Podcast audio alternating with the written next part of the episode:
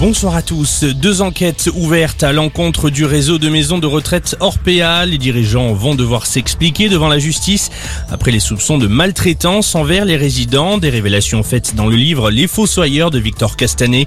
De son côté, le nouveau patron du groupe d'EHPAD prône la transparence. Il a également annoncé que plusieurs accusations étaient infondées. Alors comment réagissent aujourd'hui les associations de défense des résidents?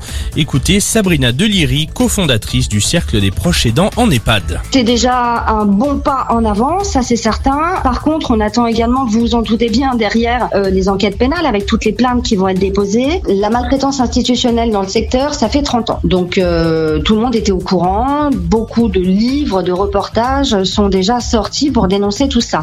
Ce qui est différent avec le livre de Victor, c'est que vous avez des preuves, vous avez des documents, vous avez une enquête qui est très poussée, qui est très fouillée.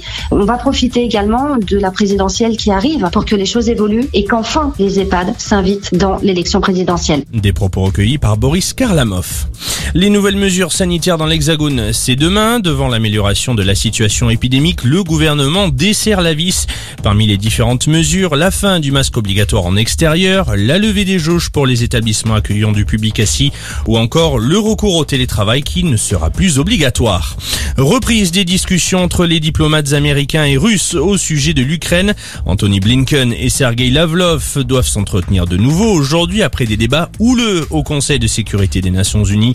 On le rappelle, les États-Unis accusent la Russie de vouloir envahir l'Ukraine, ce qui est formellement démenti par les autorités du Kremlin. Et on termine ce flash par un mot de football. Soir de retrouvailles entre Lyon et Marseille. Les deux Olympiques doivent jouer leur match en retard, comptant pour la 14e journée de Ligue 1.